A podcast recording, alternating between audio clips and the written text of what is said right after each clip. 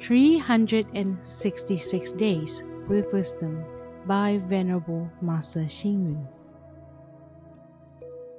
August 30th.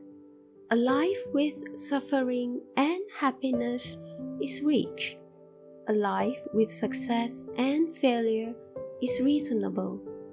A life with gains and loss is fair. A life with birth and death is natural. Heading for birth is a very good phrase. It makes us feel that death is not the end. Here, death is perceived as getting rid of the old, aging body, so that life can then follow its course to head for rebirth in a better and more pleasant destination.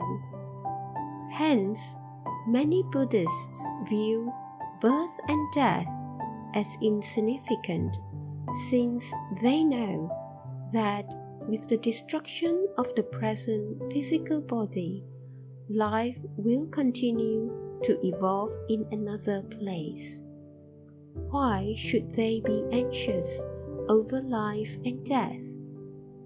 If we look at the natural metabolic processes within the body, we realize that the eye of yesterday is not the eye of today, and the eye of today will not be the eye of tomorrow.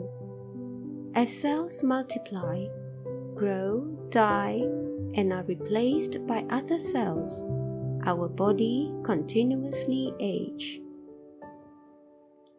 Our life is like a clock, and though it is turning, after a cycle it begins again. Those who adhere to the teaching of the Pure Land believe that after death they will return, depending on their vows. Hence, the term heading for birth provides a certain space in life, allowing people to have unlimited hope when dealing with life. As there is hope, a person would feel at ease when dealing with death, whether it is early or late, whether it is birth or death. Birth is for death. After death, there is rebirth. Why should we be anxious over birth and death?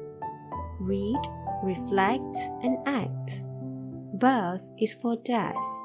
After death, there is rebirth. Why should we be anxious over birth and death? Please tune in, same time tomorrow as we meet on air.